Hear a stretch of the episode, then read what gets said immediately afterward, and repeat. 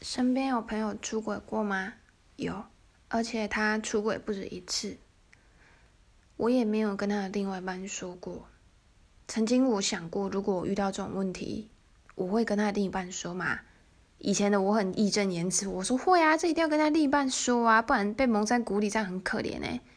但长大之后，我就觉得这样不一定是对的，因为他既然不想让另外一半知道，那同时。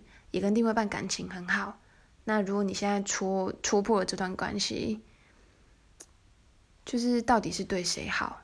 对你吗？但是你是这段感情的谁？